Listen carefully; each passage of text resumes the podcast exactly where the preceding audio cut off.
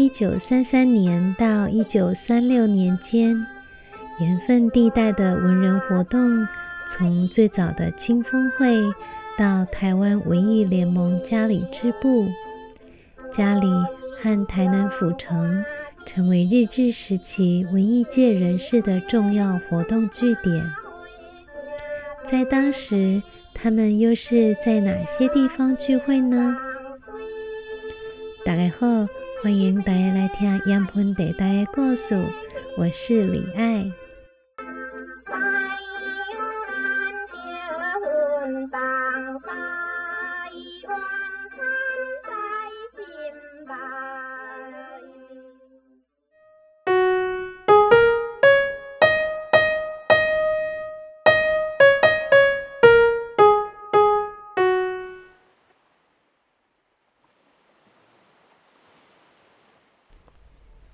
今天是我们的第八集，我们要来聊聊日治时期文人们在台南聚会的地点故事。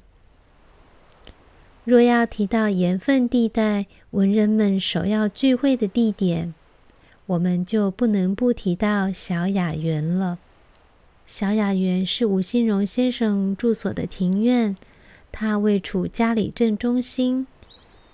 紧邻着家里的重要古迹庙宇金堂殿，以及它后方的善行寺，为当年佳里医院，也就是现今新生医院的后院。吴新荣先生的父亲吴宣草，在一九三三年的木造病房与八角亭即将完工的时候，以吴宣草的别号雅园。而命名为一洞天的雅园，而后吴新荣先生把雅园改名为小雅园。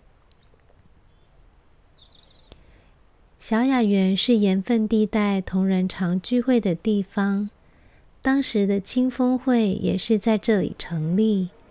而后台湾文艺联盟佳里支部成立后，更是许多艺文人士来到家里一定会到访的地方。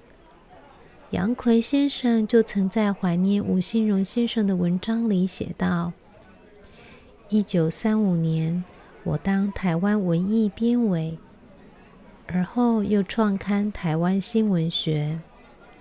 那个时候，我们的期望是打破小圈圈的文艺活动。”把它汇合成全岛统一的文艺运动大洪流，因此好多地方都有我们的文学据点，如台北、桃园、埔里、嘉义、台南、屏东等。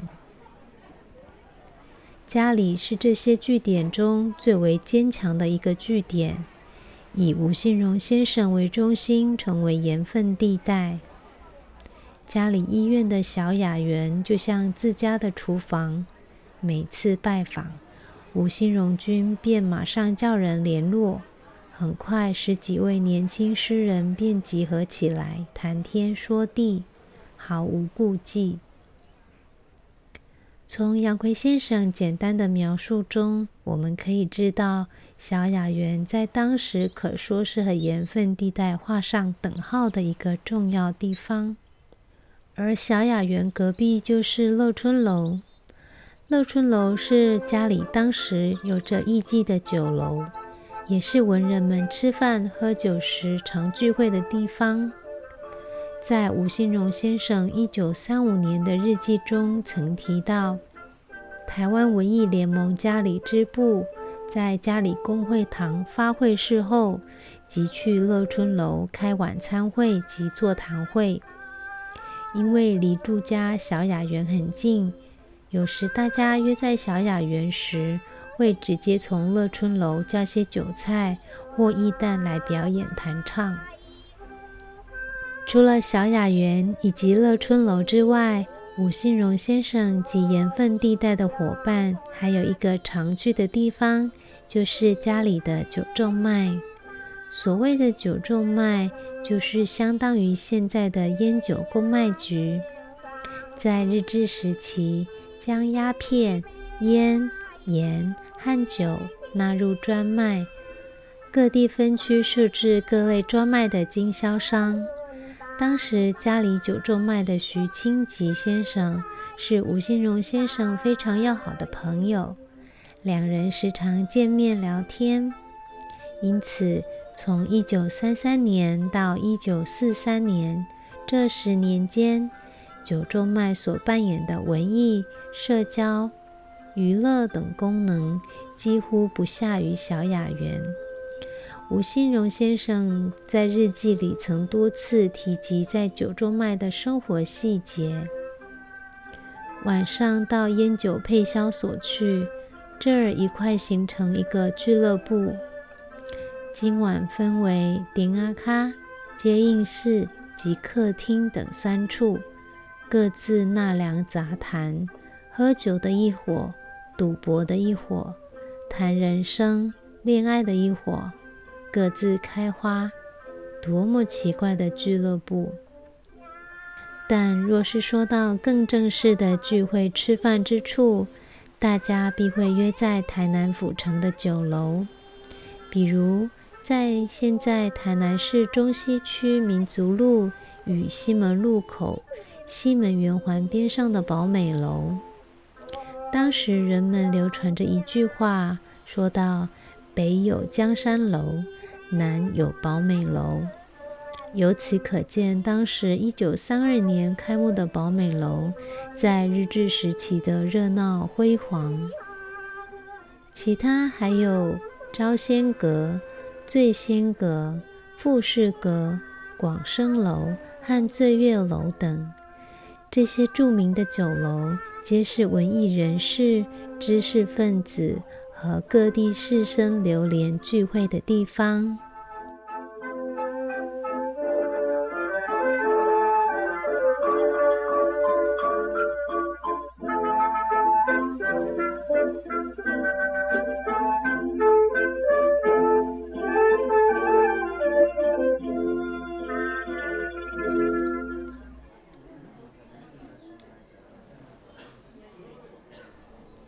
另外，在吴新荣先生的日记也曾经提到，在台南著名的天坛附近，日治时期的高级日式料理亭英料理。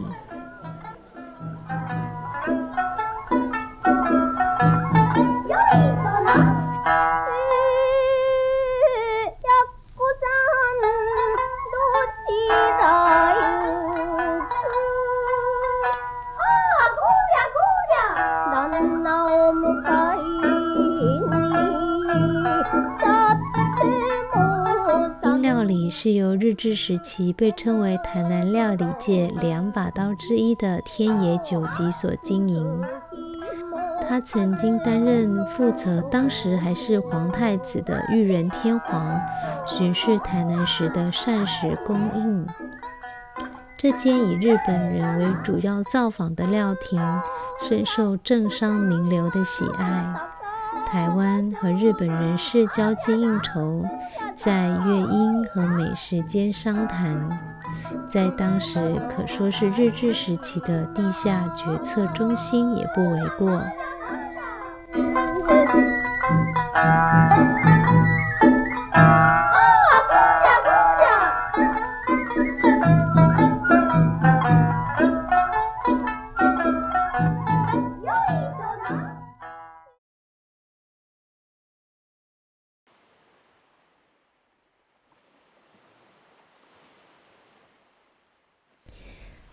以上的地点大多为谈正事或聚会，但其实，在吴新荣先生的日记里，从一九三五年到一九四零年间，还曾多次提到去咖啡店等诸多的细节。咖啡店的流行源自于当时的日本，在台南的南国咖啡店、天国咖啡店、明星咖啡店。松竹咖啡屋和咖啡 Ginza 等。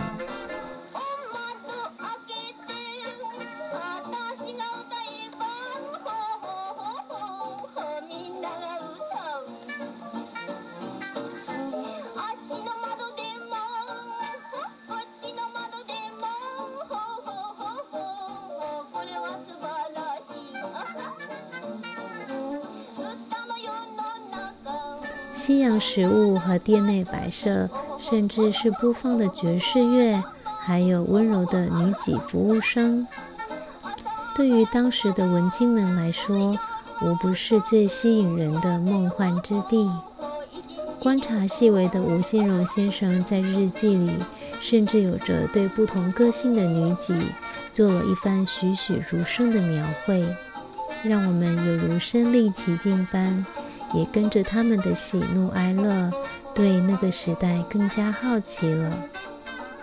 这些日治时期的酒楼、咖啡店等地方，有着许多精彩的故事。或许在未来的日子里，我们会有更加详细的介绍。